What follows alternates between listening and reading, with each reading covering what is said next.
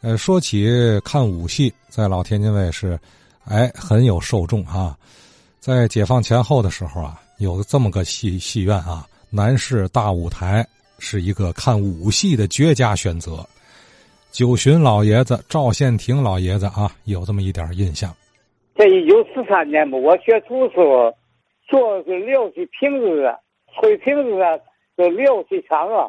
呃，我这个厂在哪呢？万德庄啊，派出所胡同煤厂后边华顺城六戏场，经理呢姓韩，呃，韩启峰，也山东的峰。我在那学徒时，呃，他每年啊，这炉啊是缸有有烧坏的。这清炉换缸，换缸呢就是一个半月左右和多的。一清炉这这五六十号人是歇着吧，至少把那他给包大舞台戏院呢包的香。呃，那个时候大概是一九四三年吧，大舞台戏院呢，他那时候演都是成本成套戏，他是牡丹班有白牡丹，有绿牡丹。他那时候压场戏呢叫王春波，我听戏时候呀，师傅们呢这个讲，他就别闹了，别闹了，听听下边这个赵松桥来了，那个也就四四年的样子吧。他师傅给讲，赵忠孝啊是李铁英的师傅，当初那个大舞台养的那个八八铁公鸡啊，呃有鲍云鹏、